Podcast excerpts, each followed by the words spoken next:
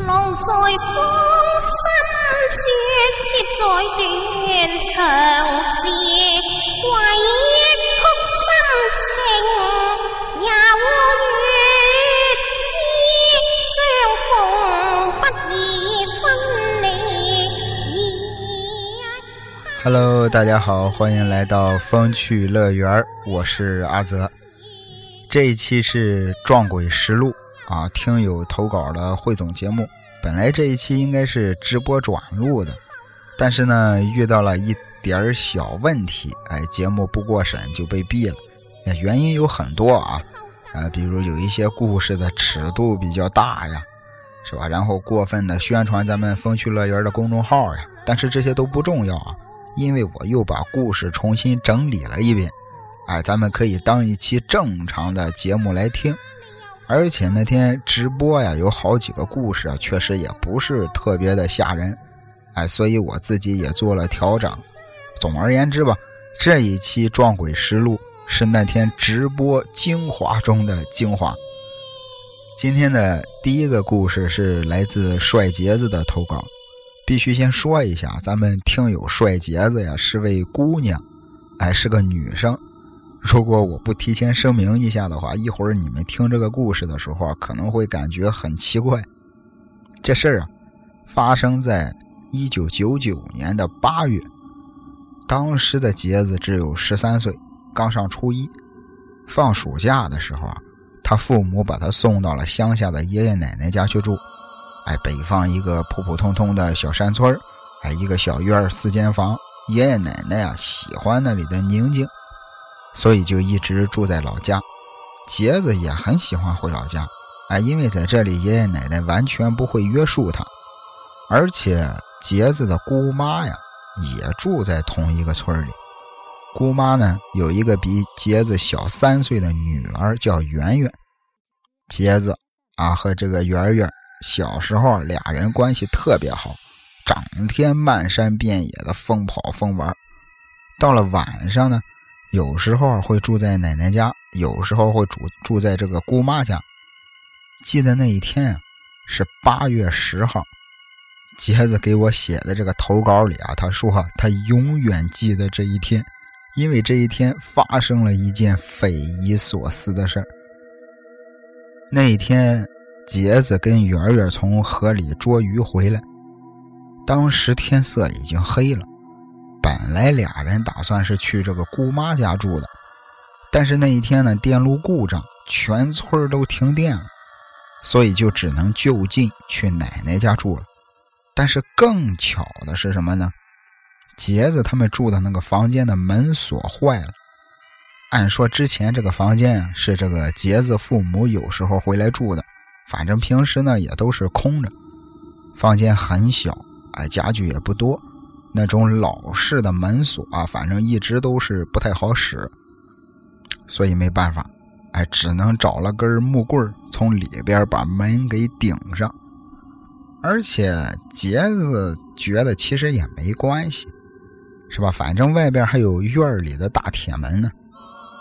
紧接着俩人就睡觉了。圆圆睡在床里侧，杰子睡在外侧，俩人睡的是那种老式的木板床，哎，只要一翻身，整个床就晃晃悠悠、咯咯吱吱的作响。黑夜袭来，俩人也不知道睡了多久，杰子迷迷糊糊的，就感觉这个床板一直在晃。房间里呢，隐隐约约的也听见有什么动静。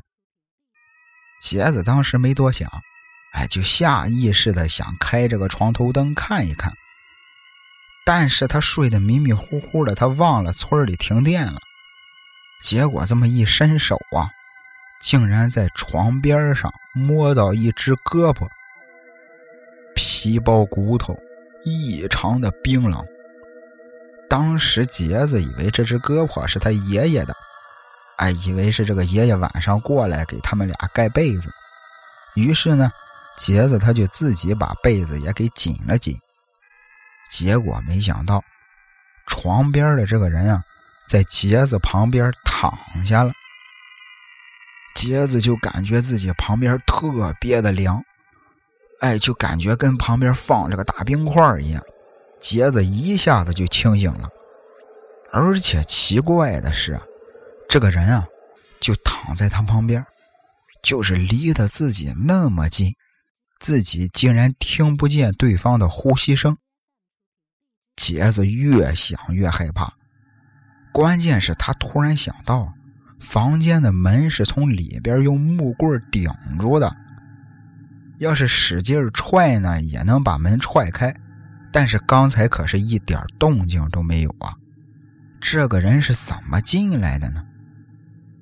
就在杰子犯嘀咕的时候，就感觉旁边这个人啊，轻轻的在杰子身上把他的被子给撩开了，把手搭在杰子胳膊上，停顿了一下之后，开始不紧不慢的抚摸杰子的胳膊。杰子心里咯噔一下。然后赶紧往里缩了缩，结果就这么一伸腿啊，他踢到了个什么东西。杰子又用脚轻轻的碰了几下，感觉是个人，哎，感觉是有骨有肉，而且也是冰冰凉，一点生气都没有。杰子是真害怕了，旁边躺着一个，脚底下还有一个。他开始碰旁边的圆圆，哎，紧接着他就感觉自己这个旁边躺着的那个人啊，用那只冰凉的手在杰子的胳膊上抚摸了几下之后啊，又伸到了下边，轻轻的拉了一下杰子的内裤。杰子实在是受不了了，立马转身把旁边的圆圆给摇晃醒了，哎，说自己要上厕所，快点这个点蜡烛。圆圆迷迷糊糊的应了一声。就在这个时候，整张床开始剧烈的晃动，开始剧烈的震动。杰子就感觉床上那俩人啊，都一块钻到了床底下。杰子确定当时这间屋里没有人跑出去，因为他根本没听见脚步声和门的响动。圆圆。点亮了蜡烛，房间立刻就安静了下来。杰子立即翻身坐起，眼看房门紧闭，一切如常。他颤抖着给圆圆说：“说房间里进人了，进来两个人。”圆圆说：“不会吧？”圆圆这边话音未落呢，整个床板又开始晃动起来。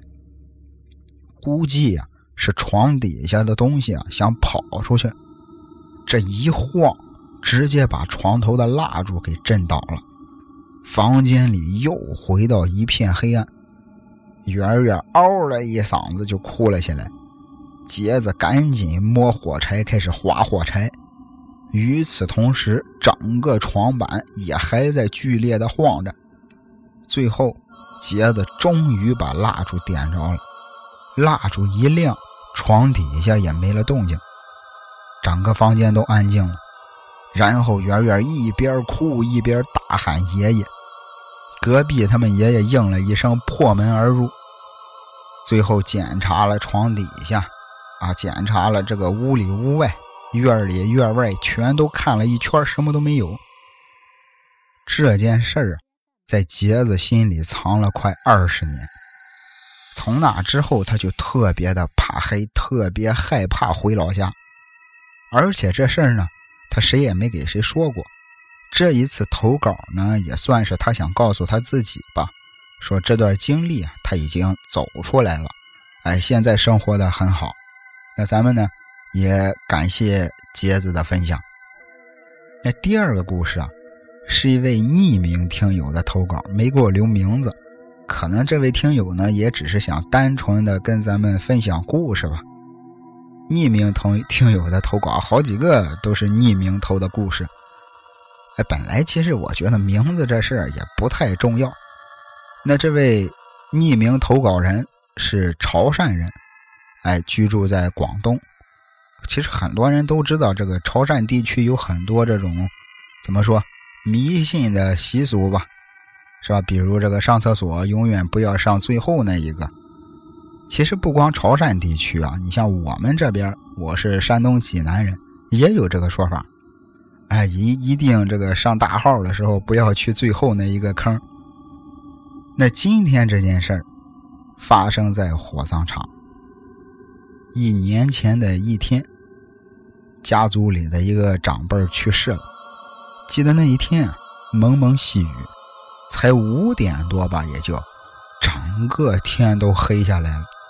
他们村呢，十一个人跟着火葬场的车，把长辈的遗体运到了火葬场，准备火化。在这过程中，哎，咱们这位投稿人啊，想去抽空上个厕所，最后在一个非常偏僻的地方找着了，里边地方还挺大，但是呢，这么大的一间厕所。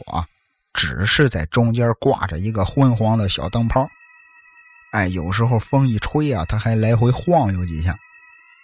厕所左边是小便池，右边呢是一溜啊大号的那种隔断的小门。当时啊，他随便打开了一个就进去了，哎，关上门就开始解手。就在他上到一半的时候，突然他听到外边。有些这种很奇怪的声音，当时他也没多想，哎，以为是这个其他人来上厕所了。但奇怪的是，声音啊一直断断续续的在响。仔细一听啊，声音好像就是厕所最后边那个隔断里传出来的。一会儿像是有人在用这个指甲划铁门的那种咯吱声。一会儿又像是有人要喊，但是却被捂住嘴的那种呜呜的声音；一会儿又像是有人在拍打铁门板，梆梆梆。这些声音啊，掺杂在一块让人越听越瘆得慌。这哥们儿赶紧的胡乱收拾一下子，提起裤子就走。临跑出来之前啊，凭借着微弱的灯光，他还回头看了一眼。要说不看不要紧，这一看可要了亲命了。就看见最后边的那个小门上贴着各种的符纸，哎，大的小的全都是朱砂写的那种符咒，而且呢，还有两根大木条在门上钉了一个叉。当时他扭头就跑，回到亲人身边的时候啊，脸色煞白。后来。他跟家族里的这个几位长长辈啊，跟几位叔叔伯伯也提过这件事儿，大家都是一脸的严肃，说这个天黑以后啊，就不要去那间厕所了，实在憋不住，找个人少的地方解决一下。紧接着他们还说，说这个小门上钉的那两根大木条啊，也不是普通的木头，是五十年以上的桃木。那接下来是咱们听友小新的投稿，啊，蜡笔小新的小新，是一段发生在他自己身上的酒店夜惊魂。其实经常出远门的，或者是经常出差的朋友，应该多少都会听到一点类似的一些忌讳吧？啊，住酒店，比如说到这个酒店宾馆进房间之前，要先敲敲门。是吧？万一里边有好朋友呢？礼多人不怪，是吧？要讲礼貌。还有说这个进到房间之后要赶快开窗通风，或者是冲一下马桶。哎，总之大体意思就是让屋里的这个气流流动起来。反正各种说法都有吧。还有说是不能住在这个正对着走廊的房间。那发生在小新身上的这个故事。我觉得相当刺激。开讲之前啊，还有件事特别的重要，估计就这两天，咱们电台啊会换一下台标，插播一个小小的通知啊，就是咱们电台的头像会换一下。哎，就是不知道多少人看到我发的动态了，励志动态会换一个黑底的白色面具的图案。因为这个我已经注册商标了，哎，我就是害怕 大家一看头像，一下没认出我，直接把我给删了，把我给这个取消关注了，那我得伤心死。咱们电台的名字不变啊，还是叫风趣乐园，就是头像换了一下，希望大家到时候这个稍微留意一下。哦，对了，这个大家如果想加这个听友群的话，可以加摆渡人的微信，好好学习一零零二零零。好好学习就是汉语拼音的全拼，好好学学习习，好好学习，哎，后边数字一零零二零零，然后他看到了的话，会第一时间把您拉进去。以后电台要是有什么动向啦之类的，我都会在群里跟大家讨论讨论。而且咱们电台也有自己的公众号了，哎，刚开始做，以后呢会慢慢的完善，有文字内容，有视频内容。而且，如果以后在平台不过审的节目呢，如果可以的话，会都发到风趣乐园的公众号上。所以，希望大家能去关注一下。哎，风趣乐园就是咱们电台的名字，疯子的疯，乐趣的趣，啊，乐园就是乐园啊。另外，在头条和 A B 站，你去搜索“风趣乐园”，有惊喜。具体是什么，我就不说了。有惊喜，你自己去看吧。啊，好，言归正传啊，小新啊，在他投稿的这个里边给我说，说他以前啊是个胆子特别大的人，哎，天不怕地不怕，年轻的时候还曾经这个拉着小女朋友坐在河边坟头上谈情说爱，哎，反正也是各种鬼片各种看吧，而且听说这个家附近哪里要是发生过什么灵异事件的。路过的时候都会去看看热闹，但是这种无知无畏的状态，在有一年的夏天戛然而止。事情大概发生在零九年，当时小新啊去深圳出差，因为走的挺急，所以也就没提前预订酒店。到了深圳之后呢，他就去了自己经常去的一家连锁酒店。而且那几天的深圳啊，有个什么展会，就是前台告诉他，说这个酒店房间全满了，就剩下一个套房了。小新一看时间也不早了，心说套房就套房吧，反正这种经济型的连锁酒店套房也不是很贵，是吧？主要是单位也会给他报销的。最后啊，小新拿着房卡，坐了电梯。到了酒店的顶层七楼，小新顺着一条特别长的走廊往里走，找到了自己的房间。走廊尽头就是他的房间，而且是正对着走廊。小新刷卡进门，一看这个房间在整栋酒店大楼的西北角上，因为白天啊也是晒不着什么阳光。所以房间里啊有点阴冷。这是一个有着一个客厅和一个卧室的这么一个套间小新进屋之后呢，看了一圈北边的这个窗户啊，窗帘都拉着。小新就想看看窗户外边是吧，有没有什么景色呀什么之类的，于是就过去打开了窗帘。这窗帘一拉开，小新一看北边。全是拆迁的居民区，整个一大片楼全都空了，玻璃也都碎了，地上一片狼藉，哎，就跟刚打完仗、发生过战争一样。小心琢磨，怪不得拉窗帘了，算了，还是拉上吧。在外边跑了一天，确实也是累了，哎，于是就准备准备这个洗洗睡了。洗完澡，锁好房间门，就进了卧室。这个虽然卧室啊门是关着的，但是小新呢并没有反锁上，躺在床上，很快就进入了梦乡。差不多半夜两点多的时候，不知道怎么回事啊，小新突然自己就醒了。我也不知道大家有没有过这种经历啊，反正我就有过，睡着好好的，突然一下子就醒了，而且还是特别清醒的那种。小新就是，当时他躺在床上，特别清楚的听见这个客厅里有人走动的声音，而且呢还能分辨出位置。就你听这个脚步声啊，是从沙发走到了洗手间，然后又从洗手间走回了沙发，甚至还能听见这个玻璃茶几跟这个烟灰缸碰撞发出的声音，感觉就像是有人把烟灰缸拿起来又放下了。当时小新汗毛就立起来了，感觉自己浑身发紧呀，心想外边是人是鬼啊？仔细一听啊。还不是就他自己。从脚步声来判断，起码得有两三个人的感觉。小新心想：不会是小偷吧？他的笔记本电脑还在这个外边客厅里扔着呢。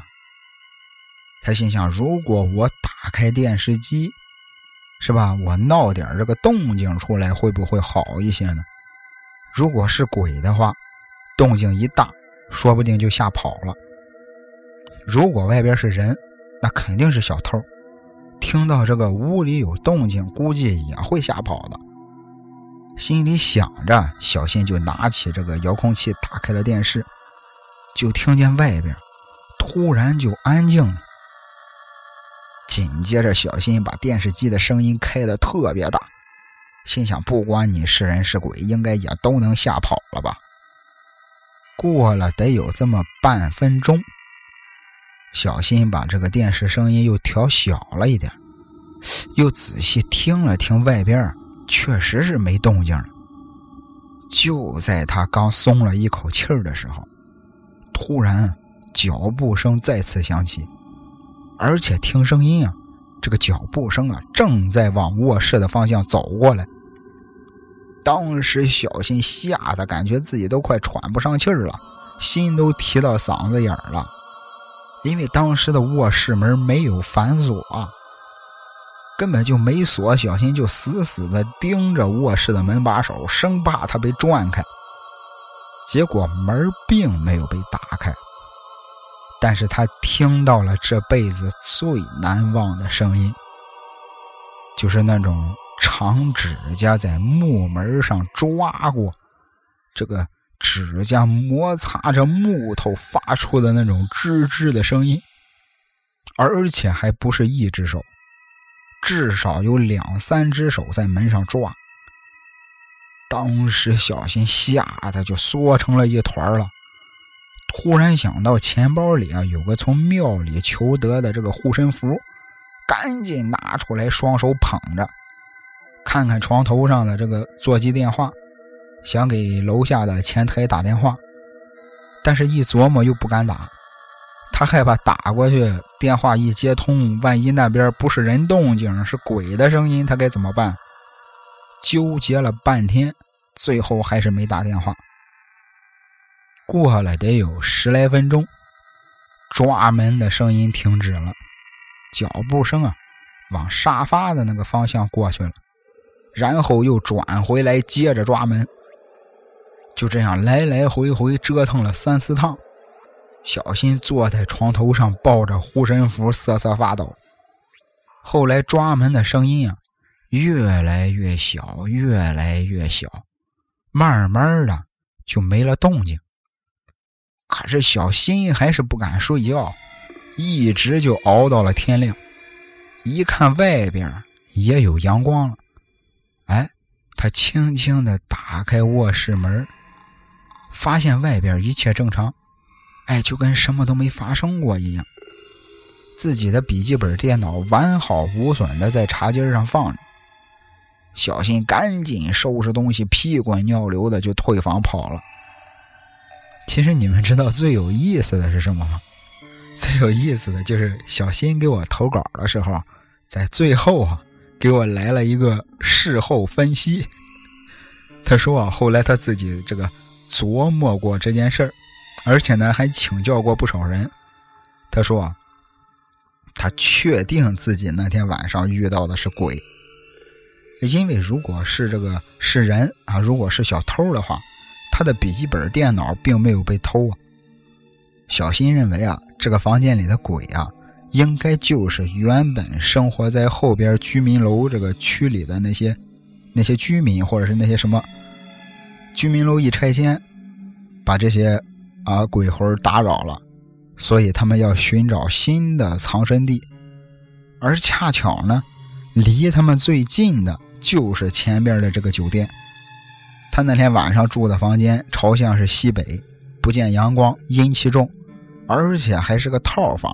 平时入住率就低，哎，不会有人经常打扰。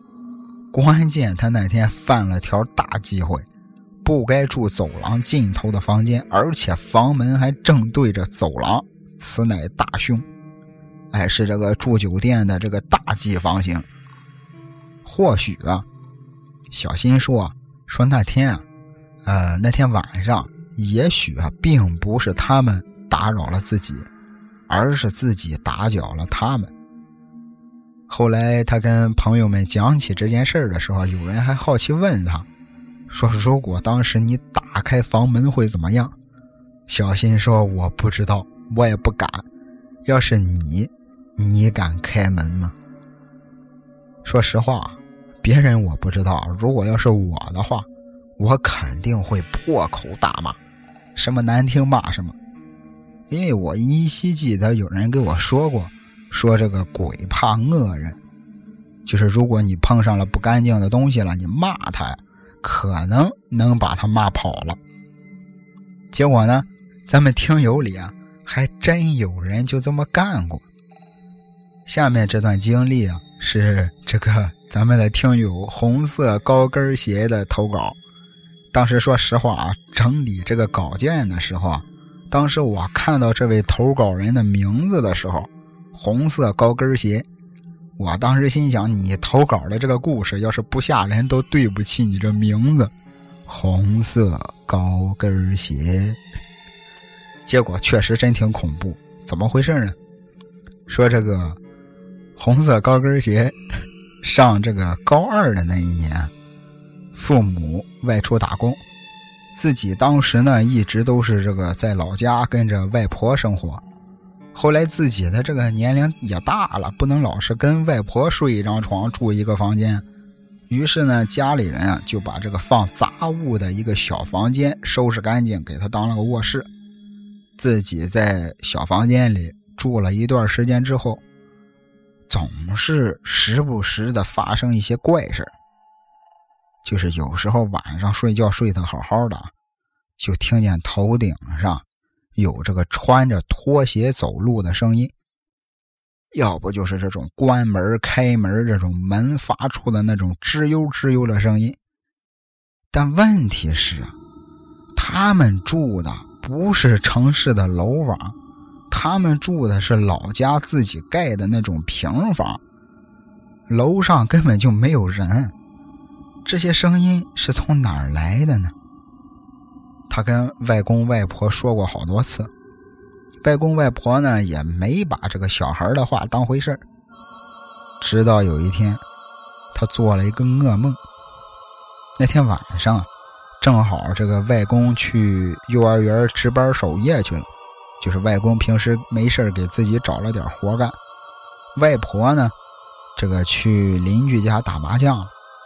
于是家里就剩下了他自己一个人，他自己在家玩了一会儿之后啊，就锁好了房门，准备睡觉。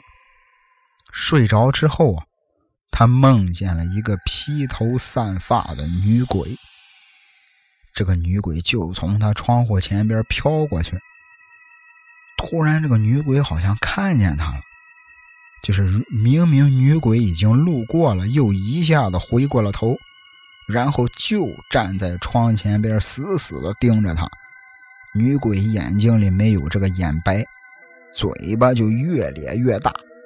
紧接着，抬手指了指红色高跟鞋的背后。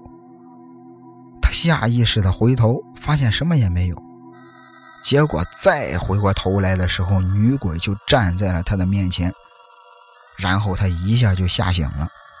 哎，浑身大汗，坐在床上惊魂未定，感觉就是特别的不好。这边啊，做了个噩梦，还没缓过劲儿呢。抬头一看啊，自己这个房间的房门啊，竟然是虚掩着的。可是他明明记得自己是睡觉之前锁好了房门啊。当时吓得他坐在床上一动都不敢动，周围特别的安静，他甚至都能听见自己的心跳。就在这个时候，就在这个时候，他的弹簧床啊，突然“嘣”的一声，就发出了一声弹簧的声音，“嘣”，而且这个声音啊，一点一点的越来越清晰。怎么说呢？就是那种感觉啊，好像有一个人在慢慢的爬上你的床，而床上的弹簧才会一点一点因为重量而发出那种声音。这下子他整个人就完全崩溃了。随着那个声音越来越清晰，心理防线马上就要决堤的时候，他突然想起来谁和他说过。鬼怕恶人，于是他壮着胆子开始破口大骂：“哎，说你他妈的不就是不想要老子睡觉吗？行，我走可以吗？老子他妈的以后再也不到这个房间睡觉了！操他妈！”然后一鼓作气跑到客厅，打开所有的灯，然后飞快的冲进厨房，抄了把菜刀，自己一个人蜷缩在沙发上。后来他外婆打麻将回来了，他哭着把所有的事儿都告诉了外婆。从那之后，那个小房间又变成了杂货间，没人再去住过。嗯，节目的最后啊，最后再讲一个吧，讲一个发生在我哥们儿身上的故事吧。这个故事啊，开头很恐怖，结局很胡闹。在去年。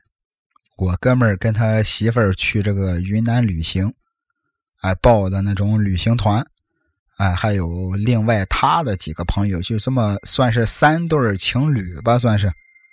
因为是跟旅行团啊，哎，酒店啊什么的也都是提前就安排好了。一个房间里边呢住两个人，我哥们拿着房卡，打开门的第一感觉就是啊。就是有一股凉风扑面而来。我这哥们是个什么样的人呢？从小胆儿大，哎，这个直男属性，坚定的无神论者，就是这么个人设。因为他们是第一次去云南玩啊，当地这个气温特别的湿热。我哥们呢就认为这个屋子里啊，之前应该是开过空调。哎，所以开门的时候会有这个凉风刮出来，就没在意这些事儿。放好行李之后，哎，他们就出去溜达着玩了。逛到了晚上，哎，都拖着疲惫的身体回到了酒店。这一切都跟往常一样，吧？进屋洗澡，啊，躺在床上准备睡觉。我这个哥们儿啊，怕热。于是呢，空调也是一直开着的，调到了这个适合睡觉的温度。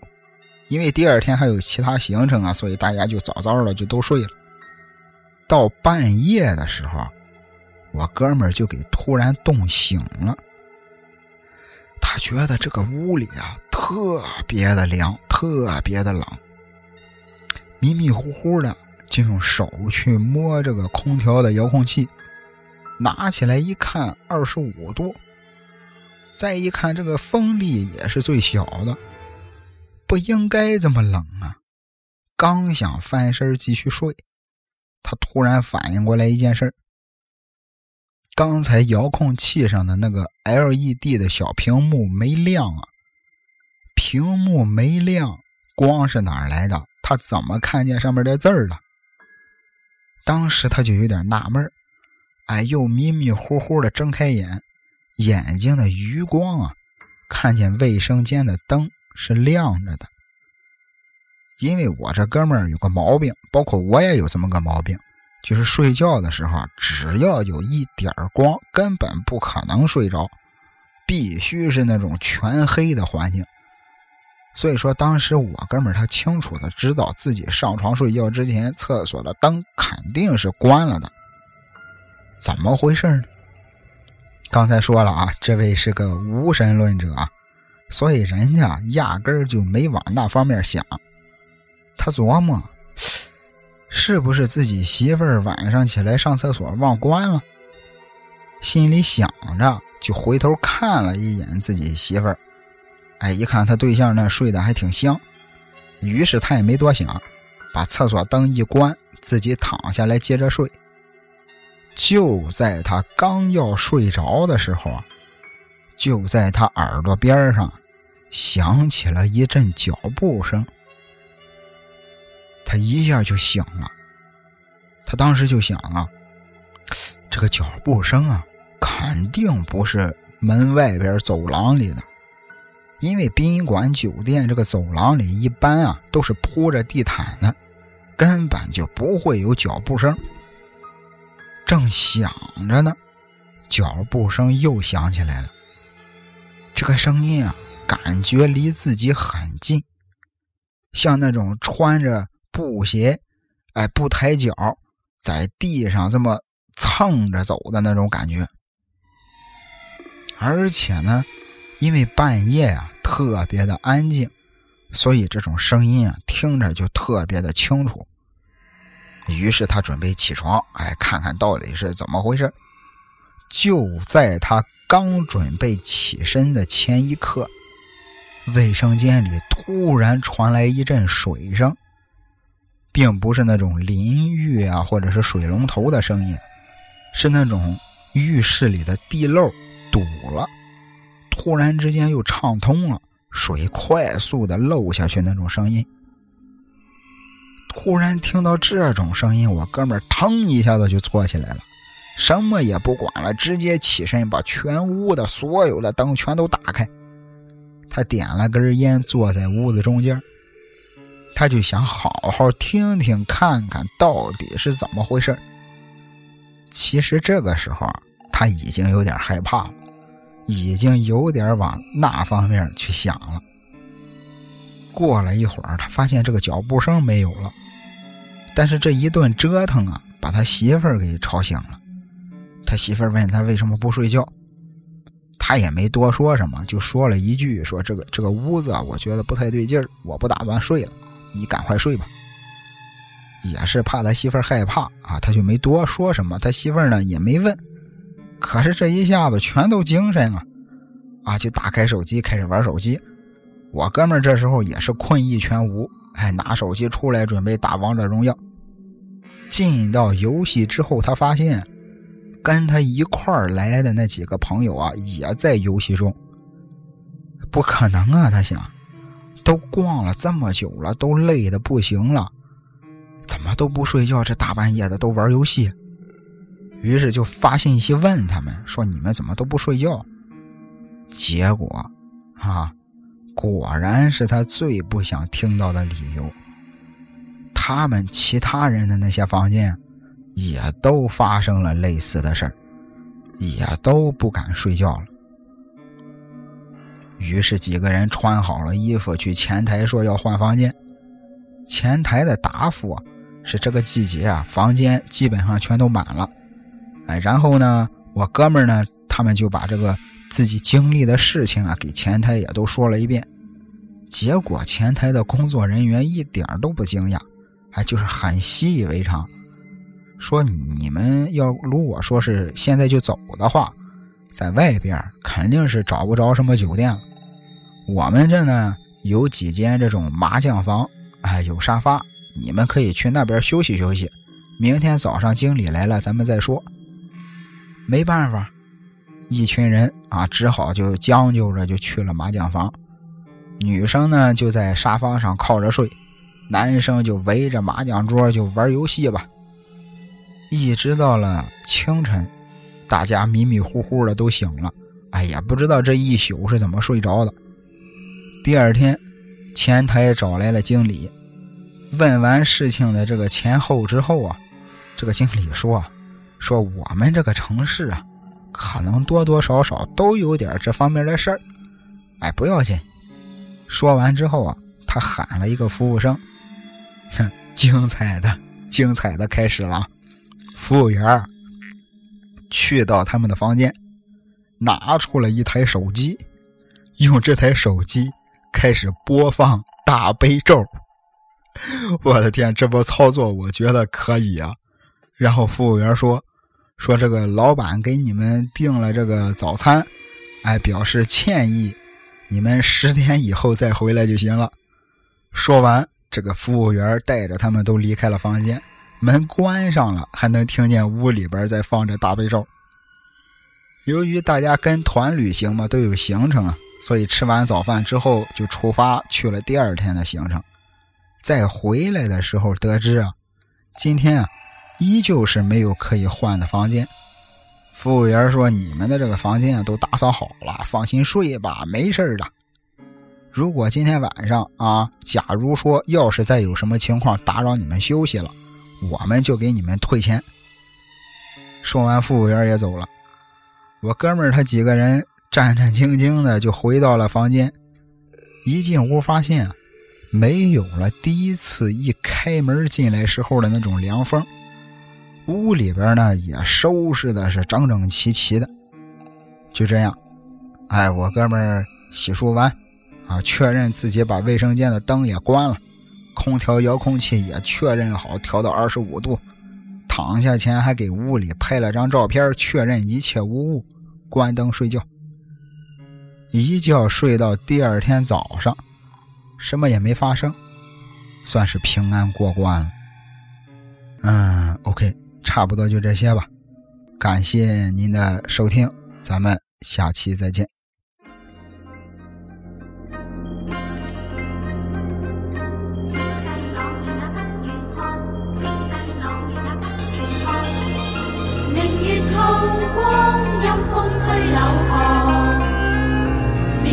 鬼